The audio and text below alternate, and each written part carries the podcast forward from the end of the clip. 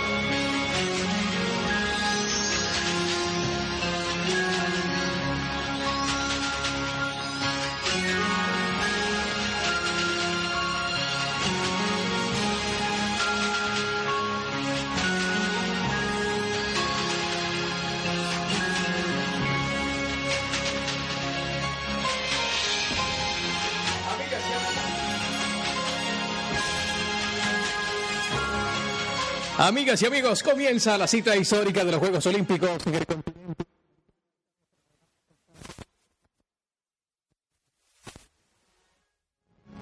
Hace siete años, cuando se dieron a conocer justamente los candidatos para albergar esta cita, quizás Brasil era otra cosa, pero no por ello desencanta. Pensamos que en la medida en que arranquen las competiciones deportivas, la polémica por el descontento social pasará a un segundo plano como ya ocurrió con el Mundial de Fútbol. Los deportistas reclaman el protagonismo en los Juegos número 28 que se inauguran hoy en el estadio de Maracaná, el emblemático estadio de Brasil el más grande del continente americano. Dicen que tiene capacidad para unos 150 mil espectadores. Que sepa todavía que en Europa no hay un estadio con esa capacidad. Eso nos hace dar una idea de lo que sigue siendo Brasil en el mundo del deporte. Comenzamos en consecuencia entonces eh, Latino Deportes a través de la 107.9 latinosfm.es. Quiero decirles que vamos a estar muy pendientes de esta gran cita deportiva, como no puede ser de otra manera, diariamente actualizándoles cómo va el cuadro de medallas, la participación latinoamericana y particularmente de España. Recordemos que España acude a esta gran cita con un total de 302 deportistas y la aspiración es alcanzar un total de 18 medallas de oro. 18 medallas. En cualquier caso, decirlo de que arrancan hoy los Juegos Olímpicos mm, puede ser apenas anecdótico porque en verdad ya arrancaron. Y Adolfo Jiménez precisamente nos tiene ya los resultados de lo que ha sido el fútbol masculino, porque ya ayer le contábamos lo que fue la participación, la primera salida del fútbol femenino.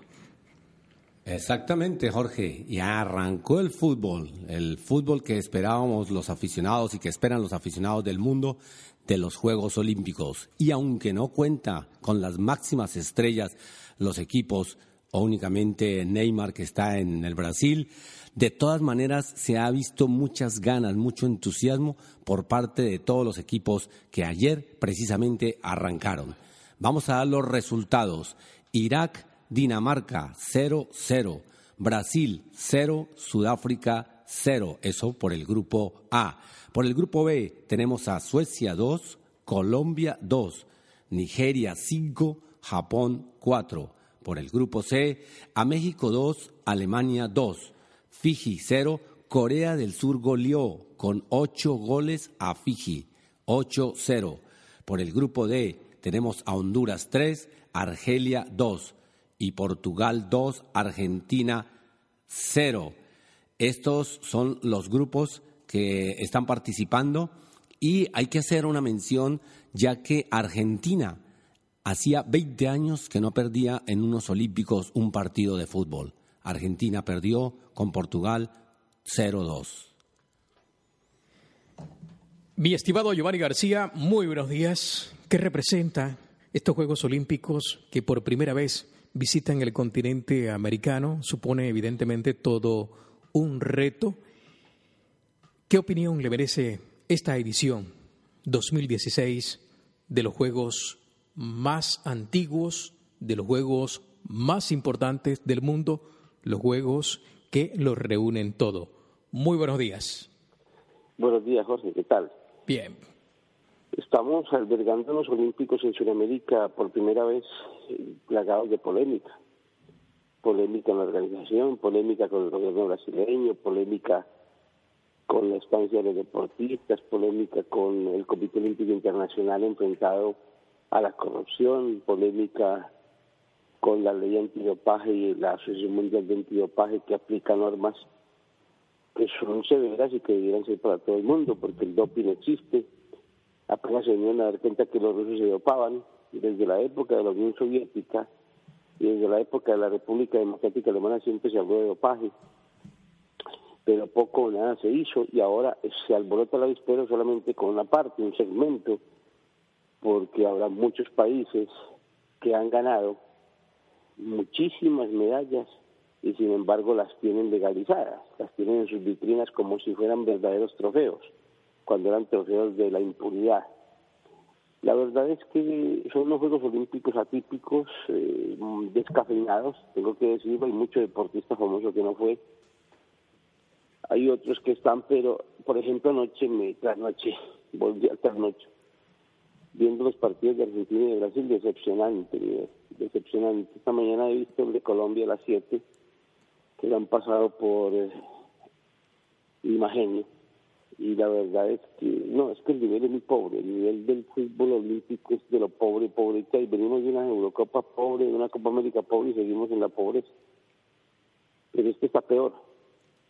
¿Qué le decepcionó más? Eh, ¿Argentina, Brasil, eh, Colombia? Mm, los tres más Brasil y Argentina. Obviamente Colombia logró un empate 2 a 2, muy angustioso con una selección rarísima, ¿no? Es muy rara esa selección. Es una selección hecha a punta de, híbridos. Retazos. No tienen trabajo colectivo, no, muchos de ellos ni se conocen entre sí.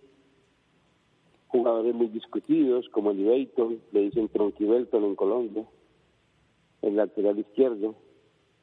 Eh, jugadores eh, como Cristian Bodilla, el portero, que es bastante discutido que no debiera ser titular de la selección. Hay otros porteros de más méritos en Colombia. Giovanni, buenos días. ¿Qué tal, Adolfo? ¿Cómo le va? Sí, mira, precisamente hablando de ese partido de Colombia, y tú que eres tan conocedor de la parte técnica, el desarrollo, de la estructura, de la organización de un partido, ¿por qué? Yo no lo entiendo, perfecto, yo no lo entiendo, ¿por qué los entrenadores cuando hacen un gol, van ganando un partido, ¿por qué se meten a la defensiva si, si el objetivo es ganar el partido? ¿Por qué se se, se, dejan se dejan acorralar prácticamente dentro de su se echan atrás se echan atrás, no lo pasó Colombia entiendo, no entiendo por qué. Esa es la escuela esa es la escuela que busca no perder la escuela italiana la escuela argentina en general. Pero es absurda ¿cierto? es la escuela holandesa la, escuela holandesa es un método no a ver eso es una filosofía de juego es una forma de pensar eh, los holandeses nos enseñaron que para ganar hay que atacar. Los brasileños fueron los primeros que atacaron al mundo como la mejor defensa y ganaron los mundiales del 58, el 62 y el 70 siempre atacando.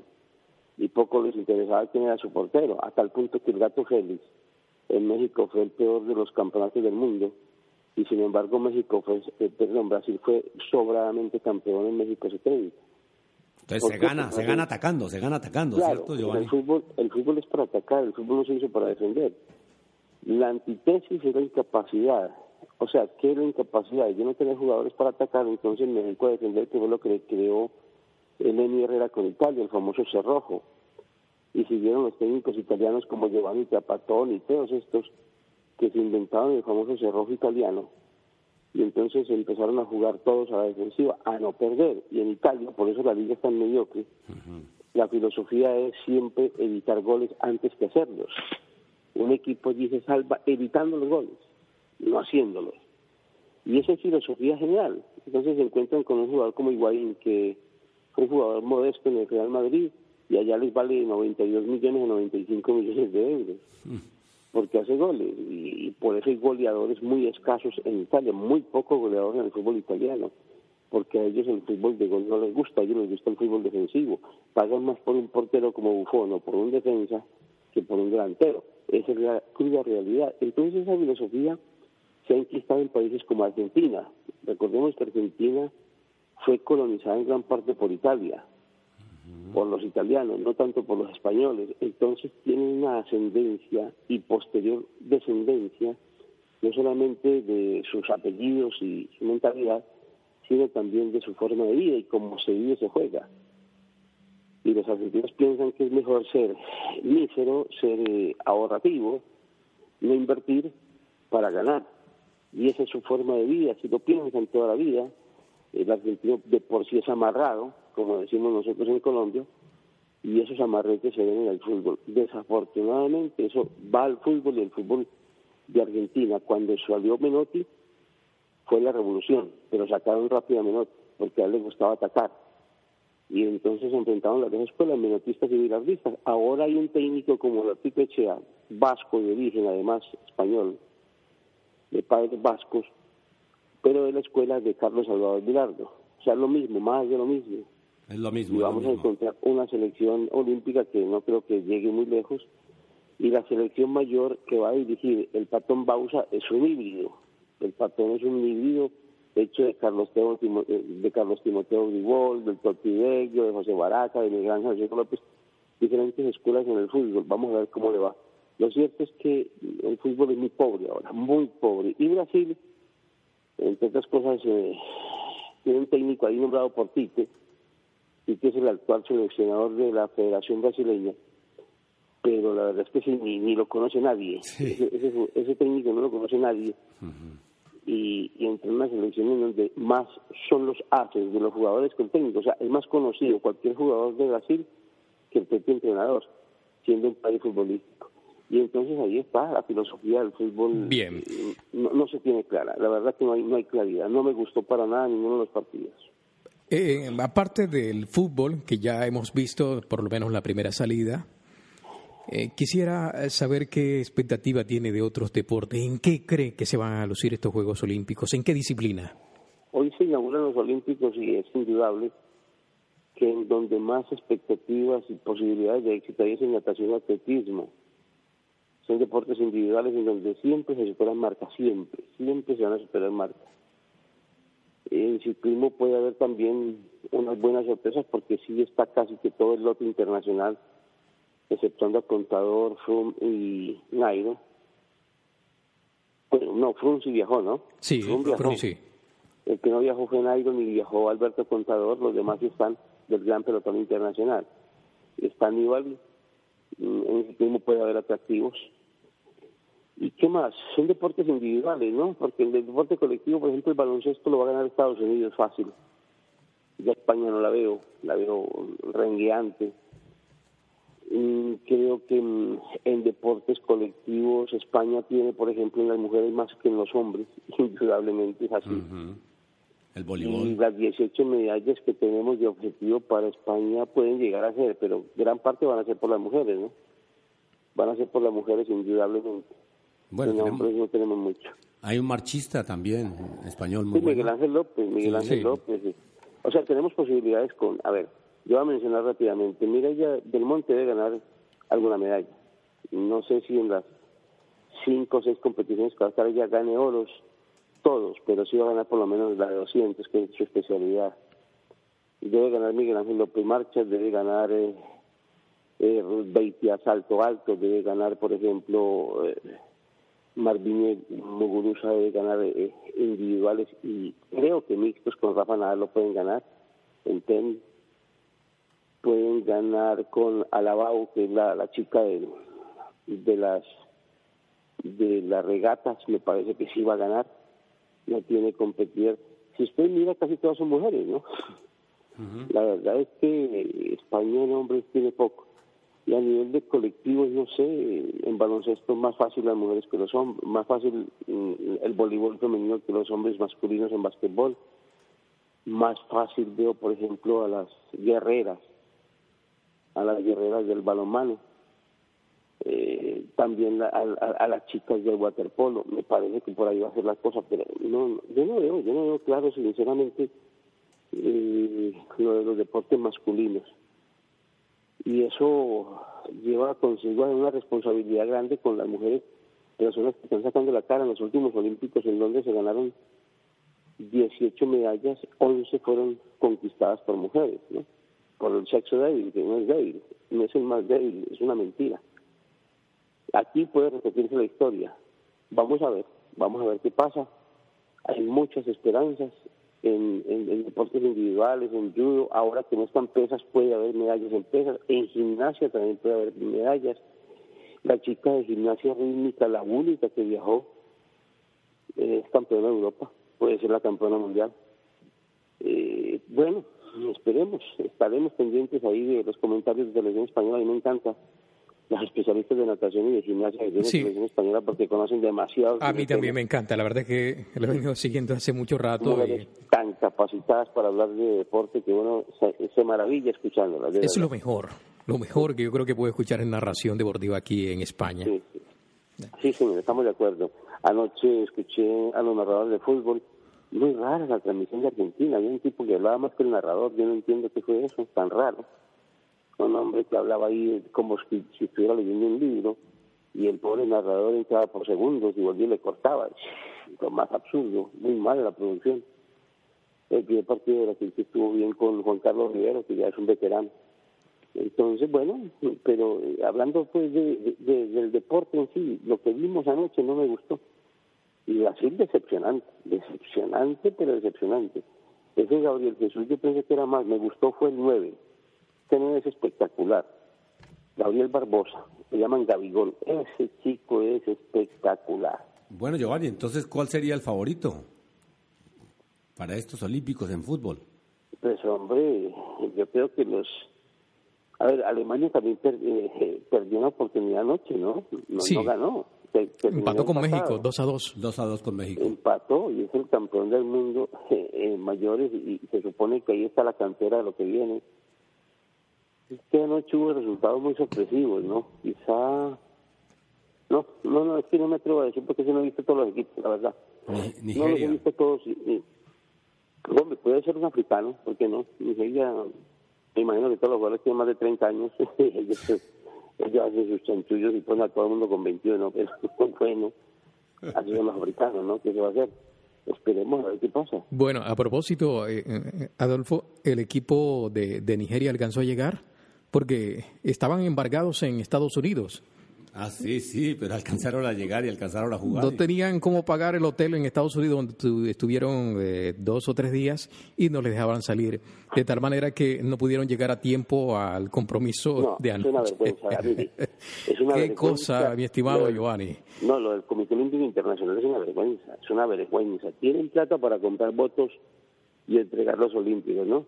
Y no tienen plata para hospedar a los deportistas siquiera un mes en todos los países que se preparen bien. Ayer se quejaban las deportistas españolas que si no ganaban medalla de oro, ellas quedaban sin sueldo inmediatamente. Inmediatamente. Esto no puede ser. Eso que tenemos el planado. El planado es el plan de ayuda directa a los deportistas de alta competición. Y entonces, si eso ocurre en España, que es un país rico y que tiene recursos, ¿cómo será los países pobres? Pues ahí está la demostración de países eh, que tienen deportistas que andan por el mundo y no, no tienen ni para pagar el hotel. Es una pena, ¿no? Es una vergüenza. Y el Comité Olímpico Internacional llenándose a manos llenas de, de votaciones y de corrupción y recibiendo dinero de los gobiernos para que les den los olímpicos. Que esa es la gran diferencia entre la discriminación y la no discriminación. Ahí es donde está el delito. El delito no está en las religiones, el delito no está en, en los campos por allá entre musulmanes y cristianos. No, el delito está en la dirigencia del mundo. Que el que tiene poder siempre quiere acabar con el que no lo tiene. Esa desafortunadamente es una ley y es una ley para todo, vale para todo. Donde el que más poder tiene siempre quiere quedarse con todo y que los demás se jodan, y perdón el término, Jorge. Los Juegos. Durante los años 1930 nació y creció la idea de que América del Sur fuera sede de unos Juegos Olímpicos ante el evidente crecimiento del deporte latinoamericano que se daba desde la década de 1920 con destacadas participaciones de atletas hispanos en diversas competencias mundiales, así como justas olímpicas que se desarrollaban desde estos tiempos. Río de Janeiro alberga en esta oportunidad, es la gran oportunidad de América Latina. Quería mirar precisamente la participación de América Latina y llama un caso la atención el gran número que ha logrado clasificar Colombia hay que recordar, Jorge, que, eh, América Latina consta también de México y México ha hecho dos veces los Olímpicos. Sí, sí, bueno, sí, quería referirme concretamente a Sudamérica, sí, sí, sí, sí hay ya, que, debemos matizar. Que dividir. Hay que matizar. que matizar qué es Sudamérica sí, y no América, Suramérica. porque en América se han hecho los Juegos Olímpicos de Los Ángeles y los Juegos Olímpicos de México. Hay que tener en cuenta eso y se han hecho tres veces allí. Sí, a donde llegan por primera vez. Sí, cada vez que podemos lo, lo matizamos, eh, Suramérica. Suramérica. Eh, correcto. Pero quería referirme porque de pronto la gente muchas veces se pregunta, bueno, ¿por qué un país solamente lleva cinco deportistas, incluso dos, eh, y otros llevan pues cientos de deportistas? En el caso de España, por ejemplo, que lleva 306 y podemos encontrar el caso de Estados Unidos que puede llevar hasta 500 deportistas. Eh, en fin, eh, pero quería referirme de una forma particular porque tenemos mucha audiencia eh, latinoamericana en este espacio, cada vez me lo manifiestan más, y por supuesto de gente de aquí, de, España. ¿Cómo va el desarrollo de el deporte en aquella parte del mundo, porque siempre que llega una cita de estas características nos preguntamos dónde está el desarrollo, qué pasa, quién va evolucionando y quién no. Pero me llama la atención eh, el caso de, de Colombia, ¿no? que ha logrado clasificar un número récord de deportistas, pero hay una situación muy particular también eh, unido a esto. Estaba mirando los presupuestos, me tomé la molestia de mirar los presupuestos que los estados destinan al deporte. Y en el caso de Colombia, eh, para este año precisamente, mm, destinaron eh, un total de 98 millones de dólares. Vamos a hablar en dólares. Eso es nada. Sí, y en el caso de Chile, Chile, que es, digamos, la referencia de mayor desarrollo de América Latina, eh, destinó un total de 186 millones de dólares. Hay que tener en cuenta que Chile tiene una población de 16 millones y Colombia una población de 47 millones de habitantes, ¿no? En el caso es que Colombia ha clasificado 148 deportistas, mientras que Chile ha clasificado 42. Mm. En el último año, eh, el gobierno colombiano había dicho que iba a destinar el doble de esa cantidad, sin embargo, últimamente lo recortó. ¿Y qué explica esto? ¿Qué consecuencias tiene? Que los deportistas no se han preparado donde querían, porque luego de que el deportista clasifica, vienen acá a Europa, van a Estados Unidos, van a otras plazas donde por cuestiones de sedes deportivas, por cuestiones eh, climatológicas o porque está sencillamente el mejor entrenador, van y se entrenan. Pues esto, en esto se ha fallado porque ha habido reducción del presupuesto. Eh, quisiera conocer su opinión sobre este particular, mi estimado Giovanni, usted que lo analiza todo en el deporte. Bueno, olimpismo significa oficialidad, amateurismo, no profesionalismo.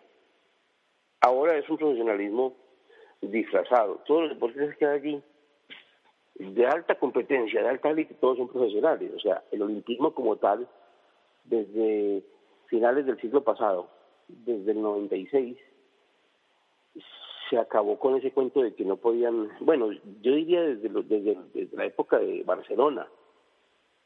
Barcelona nos dio a nosotros la idea desde 1992 de que cuando llegó el Dream Team, que eran todos profesionales, se tenía que acabar con esa separación entre amateurismo y profesionalismo, y así tiene que ser. No pueden existir barreras. Me parece que todo sigue tonteando el fútbol, y el fútbol debería ser de equipos profesionales totalmente. Porque llevar a Fiji a que sea goleada 8-0 es una vergüenza. Es que, a ver, usted dice, ¿por qué hay países que llevan 5 deportistas y estos llevan 300? Porque es que los de 5 deportistas son los únicos que pueden superar alguna barrera cercana al límite inferior de las posibilidades olímpicas. Yo creo que en eso sí está bien estatuido por parte de las federaciones que tiene que haber unas marcas mínimas o unos topes mínimos de rendimiento. Porque entonces sería muy fácil. No, haríamos unos olímpicos, eso no sería ya unos Juegos Olímpicos, sino unas Olimpiadas de amistad, donde se invita a todos los países y cada uno lleve 300 deportistas. Entonces llevan a los gordos estos de de 400 kilos, de 300 kilos, de 200 kilos, como el portero de, de África Noche, de Sudáfrica, que tiene como 200 kilos y es el portero de la selección. Una vergüenza. Decía un Juan Carlos Rivero que los abdominales no se le ven, pero bueno, es que el señor lo que tiene es llantas. Y la verdad es que, hombre, mmm, sí, no es lo mismo. El olimpismo eh, es una justa, siempre se habla de una competición, entonces hay que llevar a los mejores. ¿Quién lleva bastante? El que tiene más poder económico los países desarrollados, esencialmente son los países occidentales. Y China se ha metido entre los grandes porque es un deporte de Estado, o sea, China lo toma como un reto estatal. Entonces China paga lo que sea y prepara lo que sea y tiene sus propios entrenadores y contrata a los mejores entrenadores para tener como una referencia y demostrar que a través del deporte es una potencia. Es decir, Giovanni, que si hay un evento deportivo que tiene connotación política, son los Juegos Olímpicos. Son los Olímpicos, claro. Es como Rusia y como era la Unión Soviética y como era la República Democrática Alemana, tomaron esto como un eslabón de poder. Era casi que una escala hacia el poder total. Entonces Rusia combinaba y casi que demostraba al mundo, cuando era la Unión Soviética, que estaba a la altura de Estados Unidos, se volvió una, una guerra de potencias. Yo me acuerdo en los Juegos Olímpicos antes de Los Ángeles 86, en los Juegos Olímpicos eh, Ángeles 88, eh, no, Ángeles 1984 fueron los Juegos Olímpicos de Los Ángeles, 84, 88 fue en Corea. Perdón, estoy un poco afectado. La verdad es que ultranoche me hace daño. Eh, demostró que sí, que era un poder, un poder de Estado. Y se hablaba únicamente de la guerra entre Estados Unidos y la Unión Soviética. Me acuerdo muy bien que el medallero siempre era quién va primero, Estados Unidos o la Unión Soviética, Estados Unidos o la Unión Soviética. Cuando ya en Barcelona se toma la decisión de que el deporte tiene que ser universal y que no caben barreras para aficionados ni profesionales y que tiene que ser el mejor deportista el que vaya.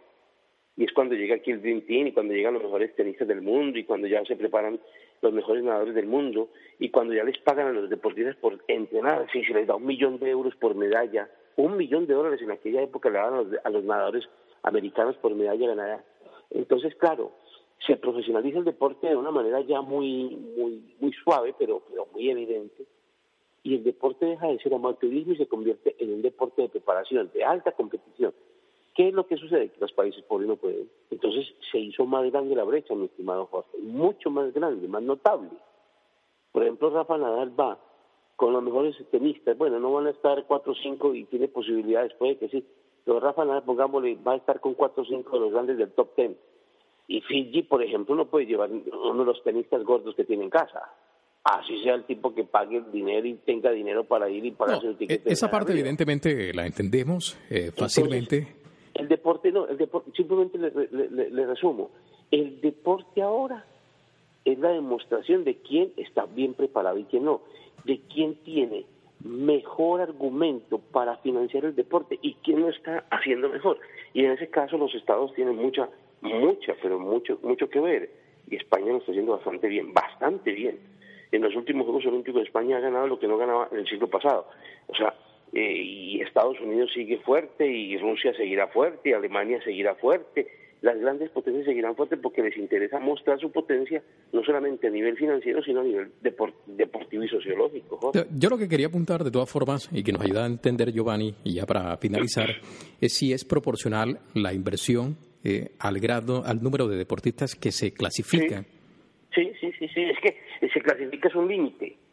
Si yo le pongo, por ejemplo, a usted la barrera de 10 segundos para que vaya a los 100 metros, usted hace 10 segundos, usted nació en Cartagena de Indias o nació en no sé dónde, no importa qué país representa, pero si hizo menos de 10 segundos, se tiene derecho a ir. No importa de qué país, ¿me entiende? Sí. Es que es, es el límite, el límite lo pone ya una federación, lo- ya eso son normas o baremos que ya toman en cuenta las federaciones de, de competición. Entonces se van a presentar los mejores 16 o 20 o 30, 40, dependiendo de la cantidad que quiera cada federación. En atletismo son 40 atletas por cada competición. Los mejores 40 registros del mundo tienen que estar en los Olímpicos. No importa si es de un país musulmán, o de un país africano, de un país asiático, o si son americanos, o si son europeos.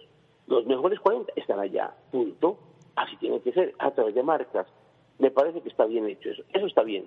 Porque entonces lo otro sería hacer entonces unos juegos de cortesía, unos juegos de amistad y se acabó el problema. Dicen No que- unos juegos de alta competición. Los Juegos Olímpicos de Barcelona 92 marcaron un antes y un después Sí. en la historia del deporte aquí en España. ¿Cree que esto pueda ocurrir en Brasil? No, no hay cómo, no, no, no, no, no hay punto de, de comparación, no. No hay cómo porque Brasil no, no tiene ninguna novedad, ninguna. De hecho, de hecho únicamente agregan que cuatro o cinco deportes más, me parece. Han metido el, el bicicross, han metido algo de el béisbol, están metiendo algunos deportes, pero pero eso no marca nada. El béisbol será para los... No, este año no participa el béisbol. No, eh, digo yo, el softball es, ¿no? ¿Cuál Eh, el no, el- tampoco. Tampoco, Eh, ¿no? eh, El béisbol Bueno. va a volver el próximo, en los próximos Olímpicos. Ah, es para el próximo. Bueno, entonces igual, de, de todas maneras, mire usted, no hay ninguna, no hay ninguna innovación, la verdad, ni tecnológica ni científica. ¿Por qué? Porque Brasil está haciendo unos juegos, y yo tengo que decirlo así a nivel estatal, unos juegos muy a la economía de Brasil. Y como la economía está en crisis, escasamente les alcanzó para los escenarios. Yo creo que a nivel tecnológico no tienen nada más que ofrecer. Y las federaciones pues se aprovechan de eso. Eh, el progreso lo marca cada país. Eh, los avances tecnológicos siempre se han visto en las justas o las Olimpiadas donde la tecnología supera a, la mente. Eh, eh, por ejemplo, voy a poner el caso de los eh, de los fotofinish. Comenzaron, sí, en Europa en los años 70. Después llegó a México y en México se implantó una cosa que era impresionante. El photo finish, pero ya no hecho eh, por una cámara, sino que era hecho a través de láser.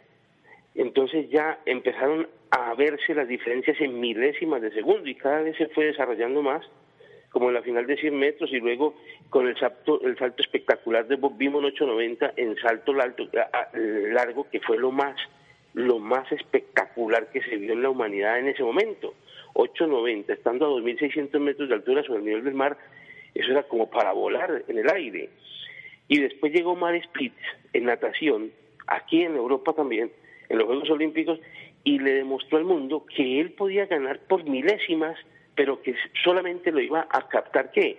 Las placas que tenían las piscinas, que antes no eran placas, era visual.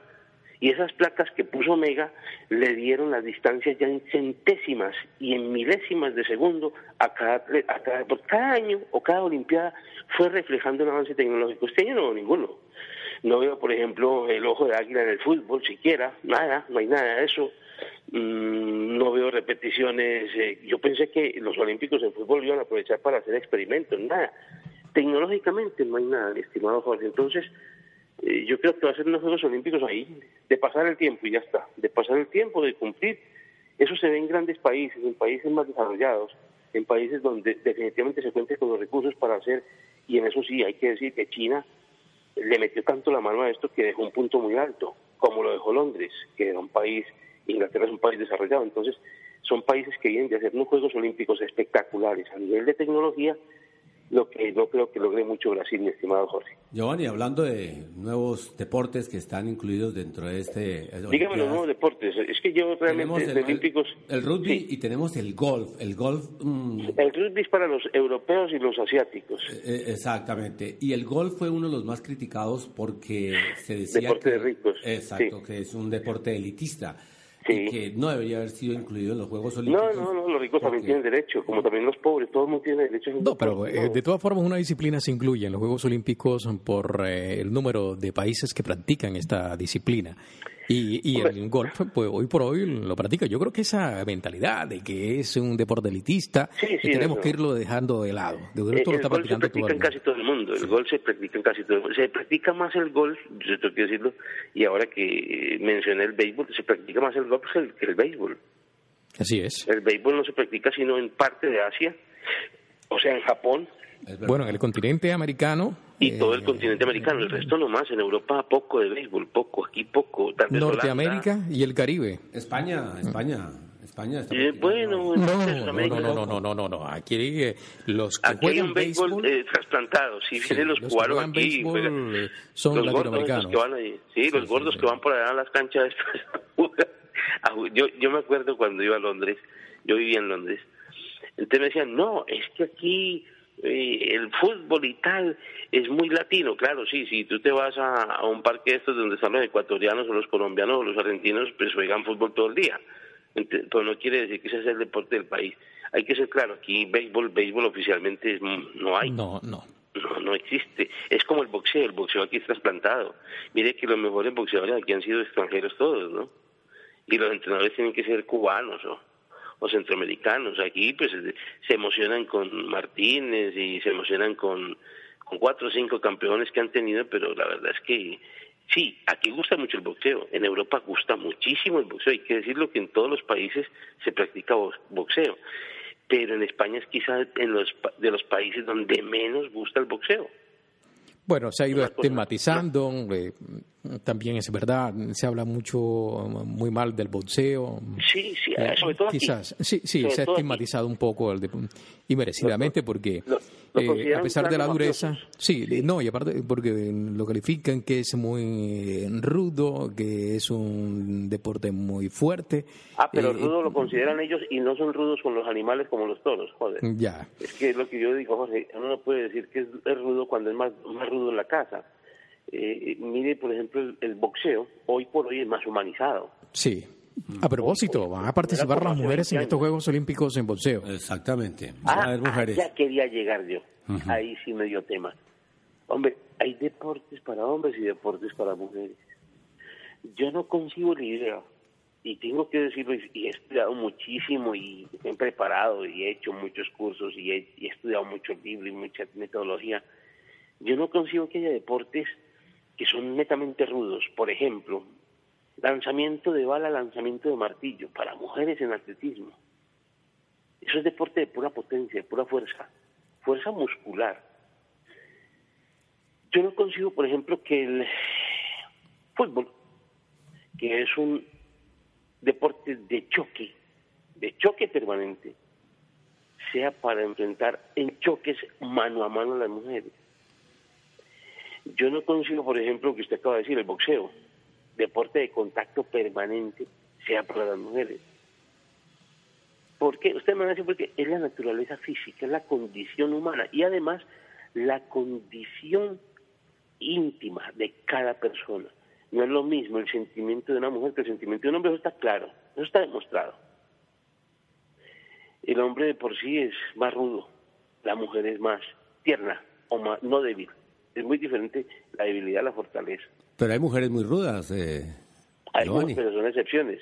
Claro, hay marimachos, claro, como todo.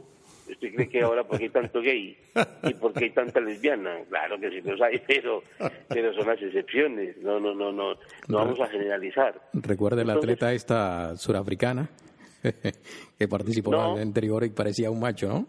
No, y que tal Kathleen Jenner, que antes fue un gran lanzador Sí. de disco en Estados Unidos. Campeón En cualquier caso, eh, en cualquier caso, mi estimado Giovanni, ya para finalizar un poco, eh, hombre, sí, estoy de acuerdo en que mm, en algunas situaciones, deportes, en algunas deportes- situaciones del fútbol, el, el contacto fuerte, especialmente por la contextura eh, física Claro. de la mujer, eh, las mamas, en fin, esto es lo que tiene que ver con el boxeo y de pronto eh, quizás eh, en el fútbol puedo llegarlo a entender, especialmente en el contexto del boxeo, pero en, en otros apartados, pues las mujeres han demostrado que mediante una preparación pueden alcanzar un nivel bastante alto no, dentro no. del contexto femenino. Es que no son- no son todos los Giovanni, porque es que aquí no están compitiendo eh, mujeres y hombres, ¿eh? no se están enfrentando Pues entre claro, es entre mujeres. Pero es que el nivel técnico también hace que uno note la diferencia de un nivel, ¿entiendes? No es lo mismo. A ver, Sí, pero ya hay entonces para los gustos los colores. ¿eh? Si fuera así, si, Si, fuera no así, le el atrae Tour- suficientemente el fútbol el femenino, de pues no lo ve. ¿eh? El Tour de Francia femenino que yo lo vi con Jenny Sí. Longo, que fue la campeona como 12 veces del Tour. Yo lo vi. lo La vi gran referencia histórica del ciclismo hubiese femenino. sido, hubiese sido tan poderoso y tan atractivo para la humanidad como el Tour de Francia masculino y desapareció el Tour femenino. ¿Por qué? Porque no dio, porque no es lo mismo.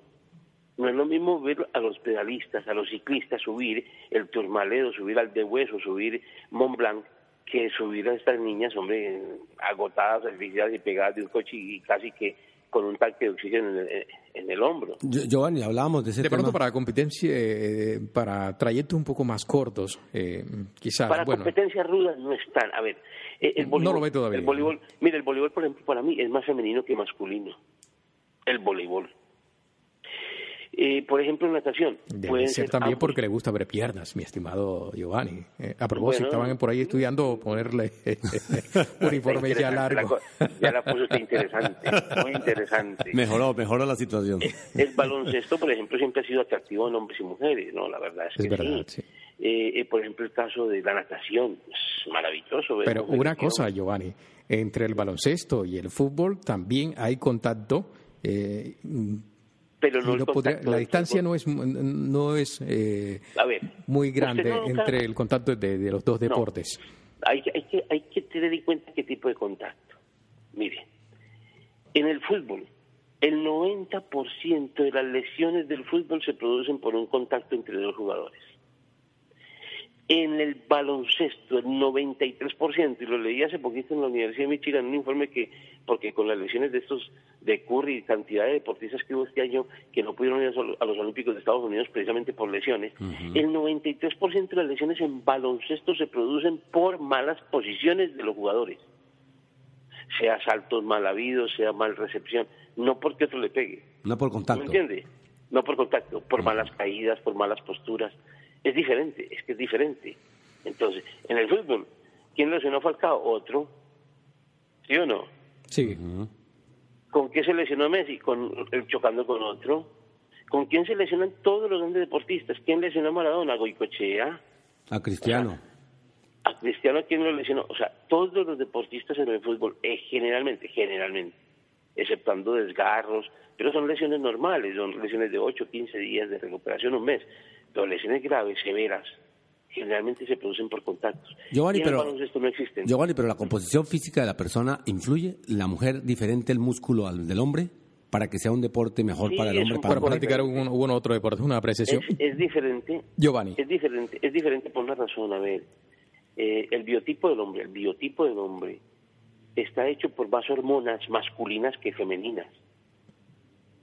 A ver, las hormonas se dividen entre... Todos tenemos hormonas femeninas y masculinas, ojo a eso, tenemos un hemisferio, todos. Nosotros tenemos un hemisferio, la mitad es de hombre, la mitad de mujer, pero lo de nosotros siempre va a dominar lo del hombre. Yo lo voy a hablar un poco desde el punto de vista psíquico.